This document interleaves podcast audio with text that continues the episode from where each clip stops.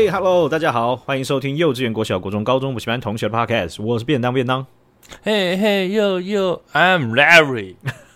大家好，OK，我是赖瑞。这个歌老，这首歌就是会在 Spotify 那种两千两千 S playlist 里面会出现的东西。这个是我们那个时代最红的，I'm your girlfriend，No way，No way。嗯嗯、你就只会，但我刚我刚对我后面完全不会。嗯我只是听到你开始说“嘿哟”，我就突然想到这个，嗯，反应很快啊，学长啊！而且我反应快是建建立在我今天六点五十就起来的状况下，这样子是不是现在我这我们这集大概可以只能录八分钟对吧？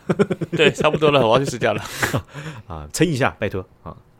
就是六点四十分啊，应该是六点四十。嗯，我平常呢上班时间我都是表定睡到八点四十，所以我等于。提早二十分钟起床，很爽。八点四十的这个工程师很爽哎、欸，啊还还好啦，这个我已经没有办法开脱，是真的还蛮爽的，就是睡觉睡眠这一块。嗯，但是呢，我们因为我们要今天要去 team building，然后我们要去爬山啊，又是爬山吗？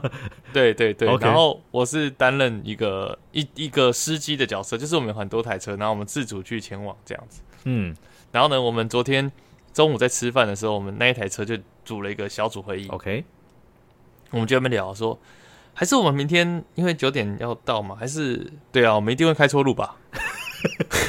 然后就对啊，我们一定会开错路啊，嗯嗯，我们应该会九点半才到吧？反正那个山我爬过很多次，我可以带你们走上去，嗯嗯。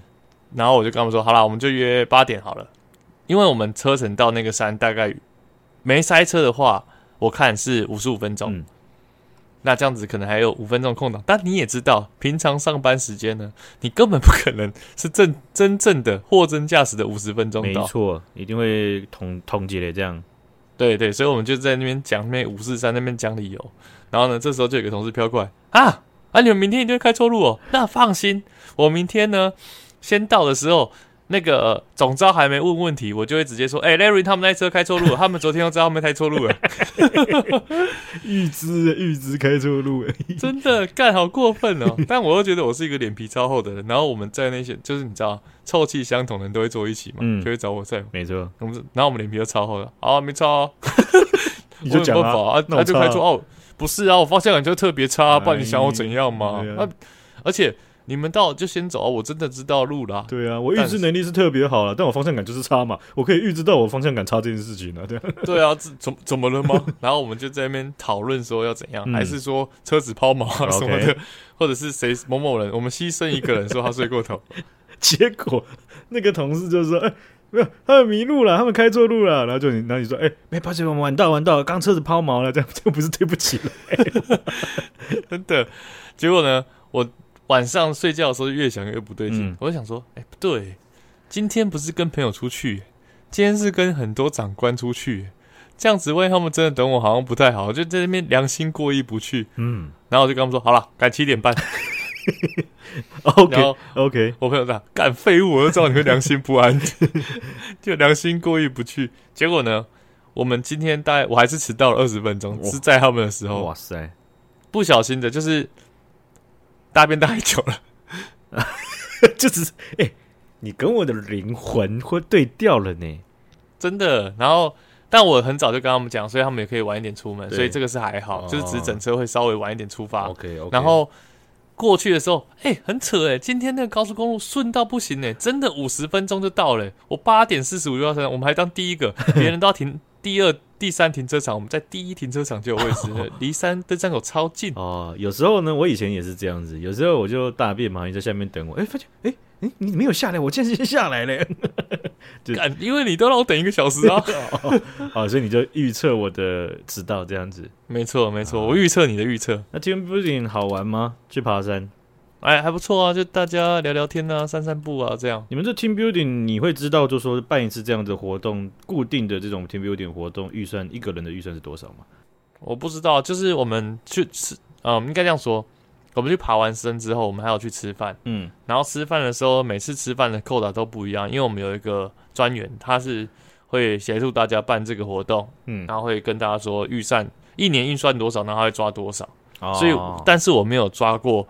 一整年加起来是多少？那你自己抓一下，这一趟去大概你觉得你花在你身上大概多少钱？六七百块而已吧。啊，但是所以我们可以办好几次，但是是用上班日嘛，所以你要把今天薪水加进去，好爽。啊、我我们我们要请假，我们 team building 要请假。是啊，啊，对啊，啊，要不要要不要找工作？我不用了，这个还好，因为我们就是之前有分享过嘛，我们有弹性的时间嘛，所以如果你上班比较多的话，当然啦，这还是你会损失这一个工时啊。不过我就觉得这个损失没那么大啊。所以 team building 的时候，我讲我们只要受伤的话，不算工伤哦。哎干，哎哎，对，好像是哎哎啊，你要是在高速公路上真的有啊，不是你啦啊，要是有人呐、啊，在这个情况下，他不小心在高速公路上在开路肩的时候，然后出了车祸。啊，劳保要不要赔啊？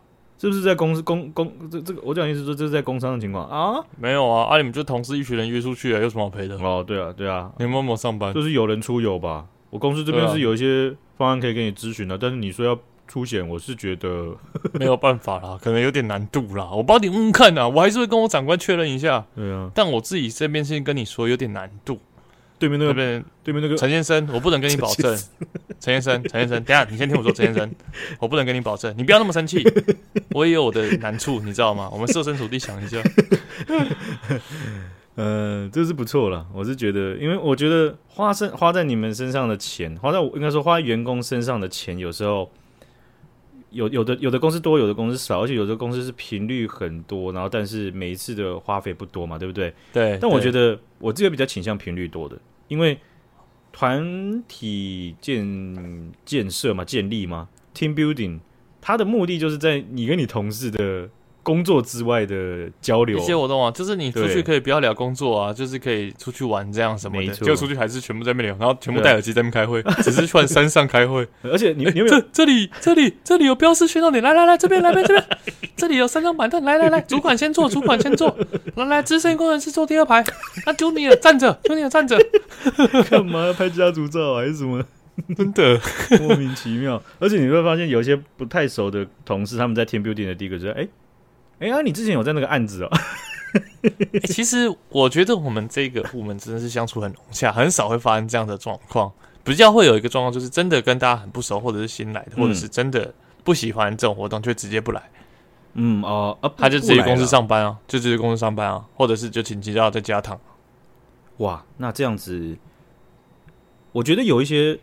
因因为像我的团队，我自己会觉得，如嗯、呃，即便是人数不多，你也会发现，就是说有一些人啊，如果你没有 team building 的情况下，你绝对会挂。哎、欸，好了，八分钟我要睡觉了。白痴哦、喔，还在还在数，还真的那么准，白痴。哎、欸、哎、欸，我真的觉得是这样，而且你知道吗？就是。我觉得我们会这样，是因为我们有这空间，因为我们真的没有放假，我们是真的用自己的假去用的。对，所以我们主管不能强制你一定要来。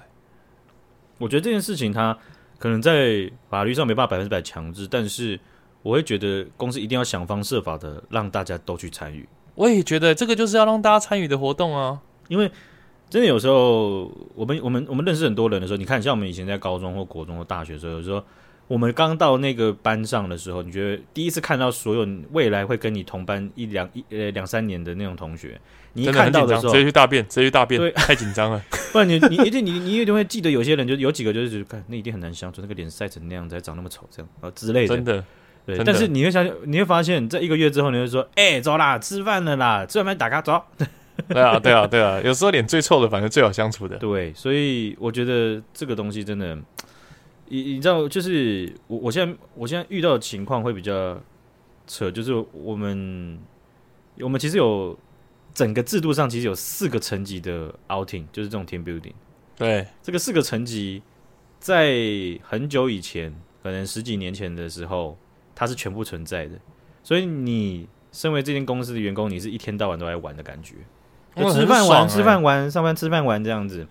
而且厉害的是，那个时候他完全都是用上班的时间去做这件事情，干超赞 超赞，好爽好爽！你前玩哦，好爽好爽！而且你可以决定是哪一天，然后去哪里，okay, 好爽 好爽！一定排礼拜一啊，排次 礼拜一最累，礼拜一礼拜二礼拜一礼拜这样子把它塞满的。哦，礼拜三也可以啦，这样子中间空一天。没有，那个时候你就发现有就好了，管他礼拜几，对不对？欸、真的真的。那后来这个东西就萎缩了，那萎缩到我们这个世代的时候。其实只剩两个两层了。那比较小的那一层呢、我我是觉得很离奇的事情是是。我们原本都有这个东西的，我就你记不记得我去我我我去年的时候跟我还有分享，对，跟我的主管，然后在那边跟你一样去球场嘛，对不对？对对。然后我的主管在那边跳 R 型震荡嘛，对不对？对对对对，那震荡很会震，很 R，你知道吗？这个就是 team building 最大的好处啊！看到平常同事不为人知的一面，而且看到主管在跳 R 型震荡，right？真的。那所以那个之后啊，后来这个主管就去其他公司，然后后来的新主管。我们这个像是可以去球场这种 R 型正道，然后花一堆钱，前面还可以去吃饭的这样子的东西，它其实四个等级里面最小的了。OK，哦，那很不错。而每至少至少每三个月至少要有一次。OK，他不是说你要等到三个月，是至少要有一次，一个季度季度要有一次。对，我的新主管来了之后，已经五个季度了，呀，一次都没办过，一年多了。他一次都没有弄过，而且是一次都没有吃，连连最简单的吃个饭都没有。那没有钱呢？哎，你啊，这 这就不好说了。但我其实也是真的不知道。不过我我我觉得在下一次就是往连连上面大主管开会的时候，我会讲这件事情。哎，还是他的 KPI 是这样，那个第有他好分好几个 quality cost saving。然后什么 improvement，然后他的 cost saving 是 team building 不要办，达标 达标哦，厉害了，啊、这个基本上他我我我是我是觉得这件事情很怪，我们一开始在想，他又不可能，几乎不可能是那种会把这个钱 A 起来的人，对不对？没错。第二个事情就是说，嗯、这件事情怎么想也不对啊。如果我是主管，我有一笔不用我出钱的这么大笔的费用，我可以犒赏下面的人，哎。我会不花吗？而且我还可以犒到我自己耶，对不对？免费的，而且也不会说我去一定要跳 R 型震荡啊。你可以坐在旁边就好了，顶、啊、多有可能。而且如果你他妈脸鸡巴臭，我就不信你底下工程师叫敢叫你起来跳 R 型震荡、呃。对啊，你就脸脸臭摇两次手，大家就自讨没趣的走了。摇两只手是怎样？直接跳跳阿星，正当那个摇吗？不是，是先叫哎、欸、来跳一起啊，然后先脸很臭摇一次，然后就不是 来啦，然后再摇一次，然后就不敢找他了。不用了，你们先。对啊，就所以想不通，为什么这笔钱不用不用他出，但是他又不花呢？啊，那呃，其实其实简理由很简单，就是他就是他就是嗯，应该就说就超级不粘锅了，就是有任何风险的事情是他会产生问题的话，他必须要处理的话，他就不想去做。哦，那也是很油诶，职场老油条。对，所以啊，这个我可以说这种东西啊，你知道，便当就是维权第一大将军，真的诶，对啊，所以这这件事情，我我。我我未来还是会再帮各位追踪的，好不好？好的，好的，好的。对啊，不然哎、欸，这件事情其实我跟我同事我们都有完全一致的感受，而且是一致都有讨论过。就是这件事情，就是告诉你啊，权利或制度，就你个人的吧权益啊，个人的权益或者是不争取就被吃掉了。你你争取出来之后，他还是要维护的。重点是争取的那个破口跟维护两件事情是一样重要的。真的，你就算争取起来，好比说这样子，我们过去台湾的先贤先烈各各个人们争取出了民主制度，我们这边耍白痴，我们这边一天到晚那边讲中国那种大外宣的那种假消息。那就垮掉了，垮掉之后呢？真的就没有用啊！那当初争取干嘛的意思呢？对不对？就要再重新再争取一次，那争取又是很花时间、很花体力。对啊，因为我们的社会比较多，就是你知道，大家比较舒服一点，或者比较劳累一点，就会觉得就是说啊，关我什么事？这样。对啊，对啊，对啊，啊，所以这个啊，注意啦，五个季度啦啊，我不想卖到第六个季度啦。而且你知道我们呢，这个成绩一个一个人 budget 是两千块到三千块哦，很多一个季度。对，我们我一个季度至少一个季度一次，那很多哎、欸。吃饭吃饭不会吃到这个吗？那个脂肪肝吗？对不对？为什么不这样？他是他是担心我们脂肪肝啦，对啊 啊，体贴啦！我跟你讲，下个礼拜一我直接跟我同事讲这个，好不好？然后他大家都啊，对呀，对啦，我没想到红字啦，对啦，你看了我们我们那个报告上都红啊。对，对啦，他他应该是有先看过我们的健康检查，发现我们的好像不对呀、啊，他怎么看我们健康检查报告呢？对呀。好，我们来看一下哈，这个最近啊有一件事情发生在，来看一下便当的健康检查报告，来逐一念下来。对，现在越来越多红字了，怎么办？呃，那在嘉义呢，呃，台铁大林站哦，这个大林站是在嘉义了哈。那有一位男子啊，他买完票之后呢，他不上车啊，他跑到火车的铁轨上去了啊。嗯，他跑到了，跑到上面的时候，现场的工作人员就发现，哎，不对啊，你你啊啊，大林站是这个中国嘉义吗？你这个为什么里面的人的口音是这样的？他是必须起。呃，火车要进站的时候就播那个那个起来，不愿做努力的人们。火车进站这样子，车站的工作人员马上就报警了，所以有位男子呢，他挡在铁轨那边啊，警方火速的就抵达现场，两名警察就拔腿狂奔，追着他跑，这样子。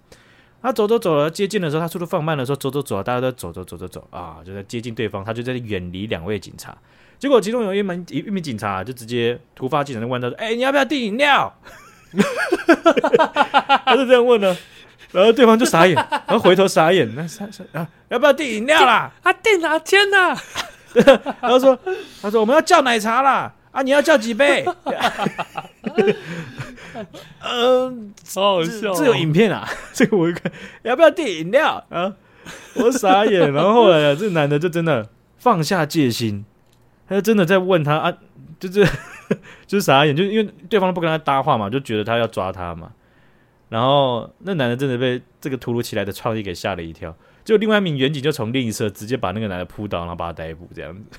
看，这真的太屌了！这这，哎、欸，台湾人真的是被手摇被制约太强了，你知道吗？就是一听到说，哎、欸，要不要订料？你就突然回想起你在办公室的那个感觉，然后就看向隔壁说，啊，来那个绿茶微冰半糖，谢谢。然后你就被扑倒了。对、啊欸，原来这是新型对台湾人的定身咒。这一般在其他国家。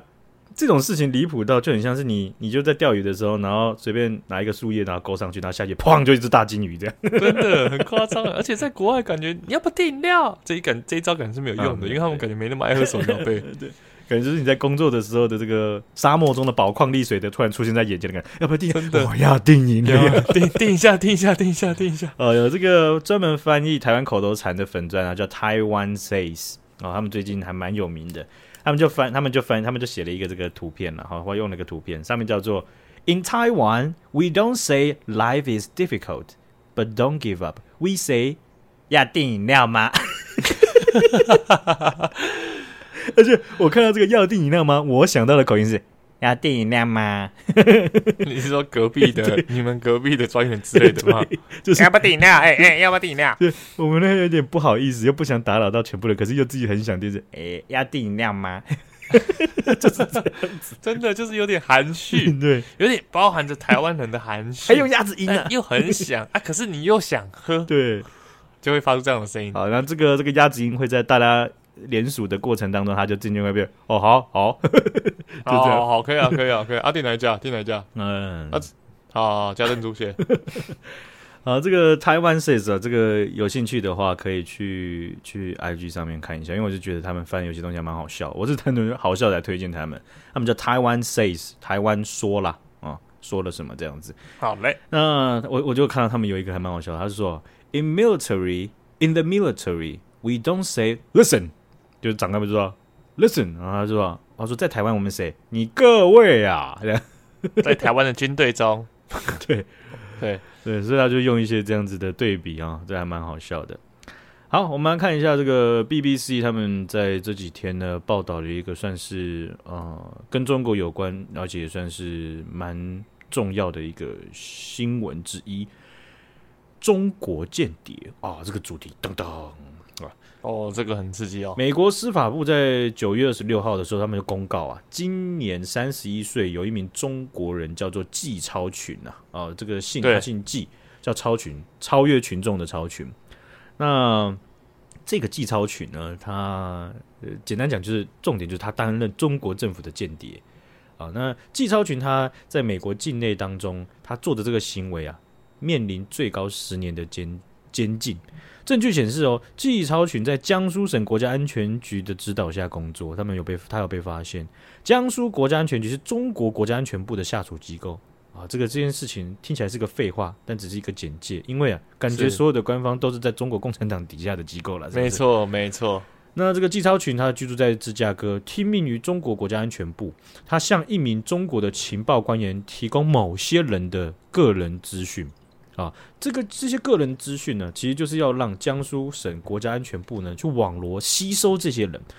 这些人是怎样？他们都是在美国，然后但是他们是被列为吸收对象，所以纪超群就是去调查这些人，欸、把资料、哦、有没有机会吗？欸、有没有机会被吸收？没错。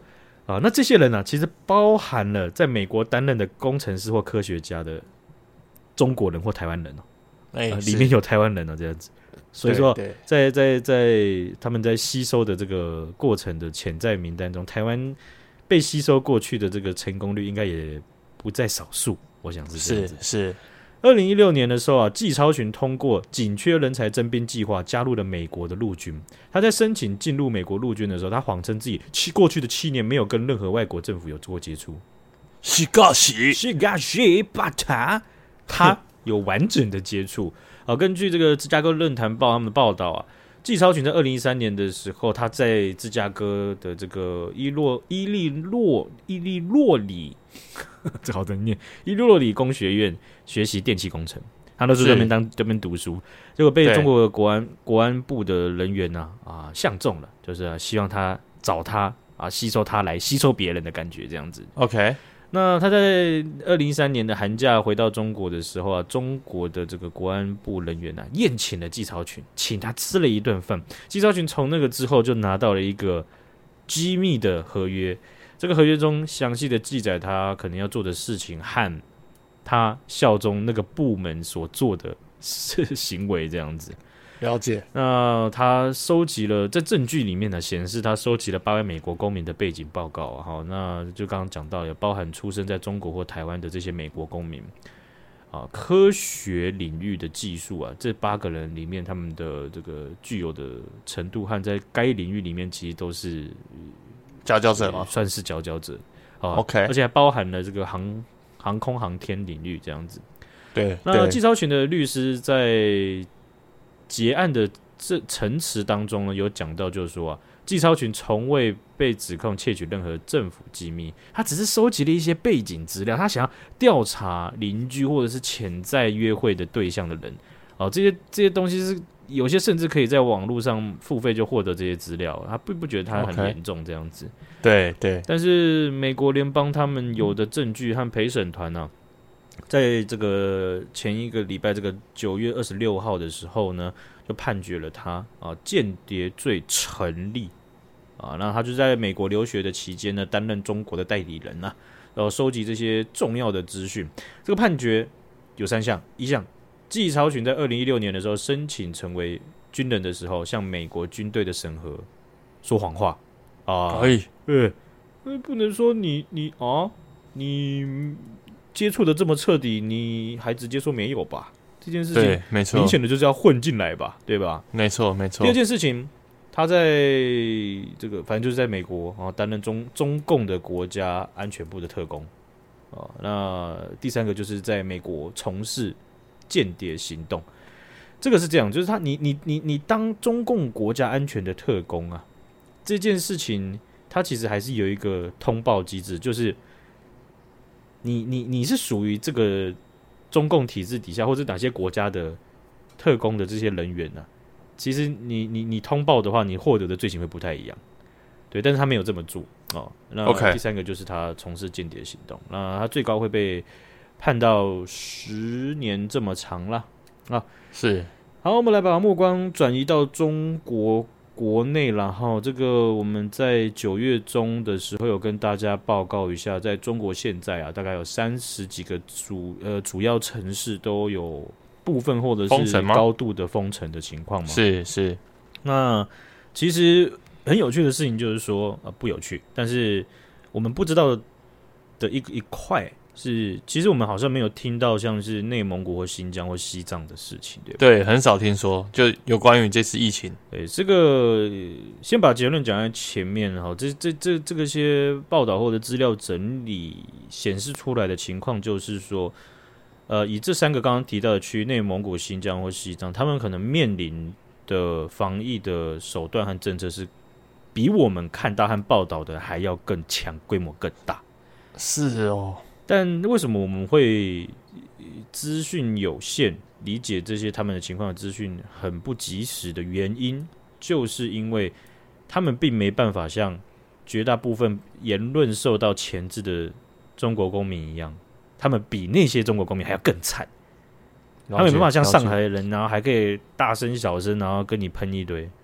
基本上在那三个地区，他们面临的情况可能就是你你完全没有声说，你你即便在呃微博上面，你想要讲什么，但是看起来中国共产党他在整个架构底下要去删你的贴文，限制你的账户，他们花更多的资源和给这几个地区的人更严格的标准。了解，对，是。所以很很很很很很很合他们，很合他们的这个殖民统治政策的理念了哈，这样没错。那其实，在拉萨哈西藏自治区的这些城市，他们封城已经大概有超过五十天这么久了哈。哦，是哦，这真的是都没有传出来。严格执行清零政策已经是西藏卫藏地区他们的主要方针了哈。仅仅在九月二十三号到二十五号的时候，拉萨市啊。他们的当局呢，他们这各种的行为啊，迫使了五名西藏人呃跳楼自杀身亡。哇塞，那他们太多了吧？他们这个跳楼的这个影片呢、啊，在网络上啊，瞬间有爆传开来哈。那他们的这个来来源其实都是不同的地点啊哈。呃，从像他们的保税区啊，然后还有叫八一社区的啦、嘎吉社区等等的。都是不不同的地点，不同的这个，但是他们面临到的政策都是相同的啊。那在社群媒体上面，有关西藏人面临的高强度、大规模的这种这种，几乎已经是监禁或集中营式的这种不合理的封控政策啊。你你你有讨论的，他们当时很多帖子都被删除了啊，甚至很多账号也都被关闭啊。那跳跳楼自杀的事件发生的时候，中国政府的这个言论审查的这个单位啊，他们也是很快的就把这些影片给压制下来了。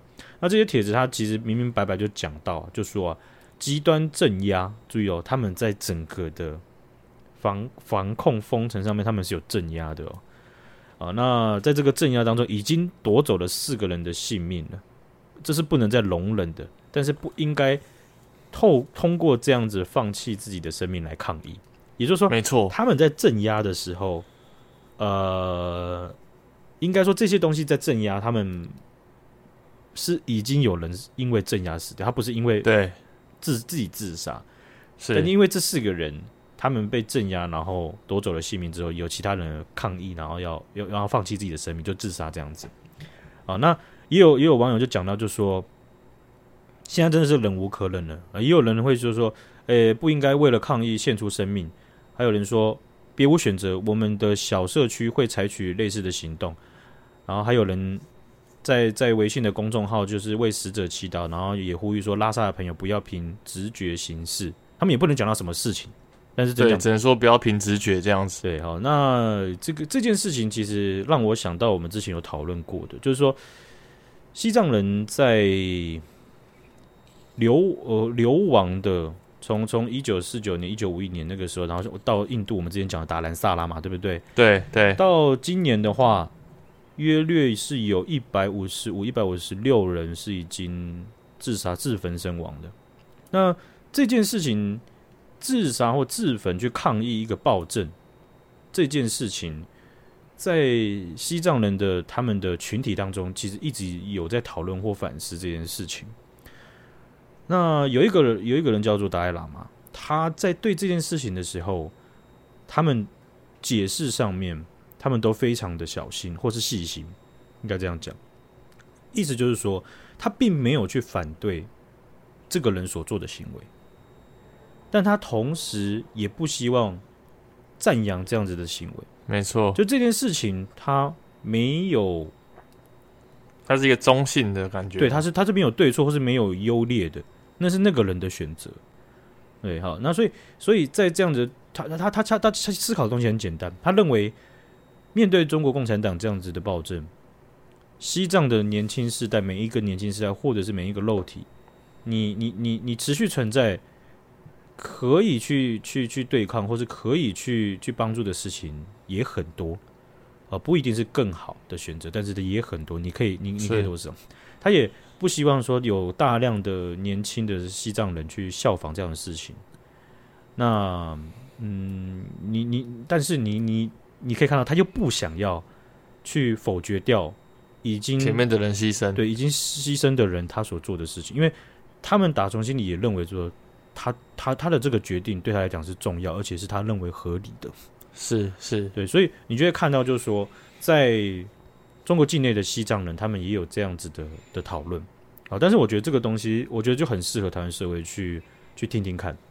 其实这这些人，每一个人在我们在思考这些人要不要自杀的时候，都会以自己的现在的生理感受、情绪来来没错啊，为什么这么笨呢？啊，对不对？有点像这样，是是是是。是所以这件事情是把它解释为中性的，而且没有优劣，没有对错。我觉得在西藏的西藏人的群体里面，是一个很难能可贵的的的的一件事情。他们要达到这样子的同意，同意。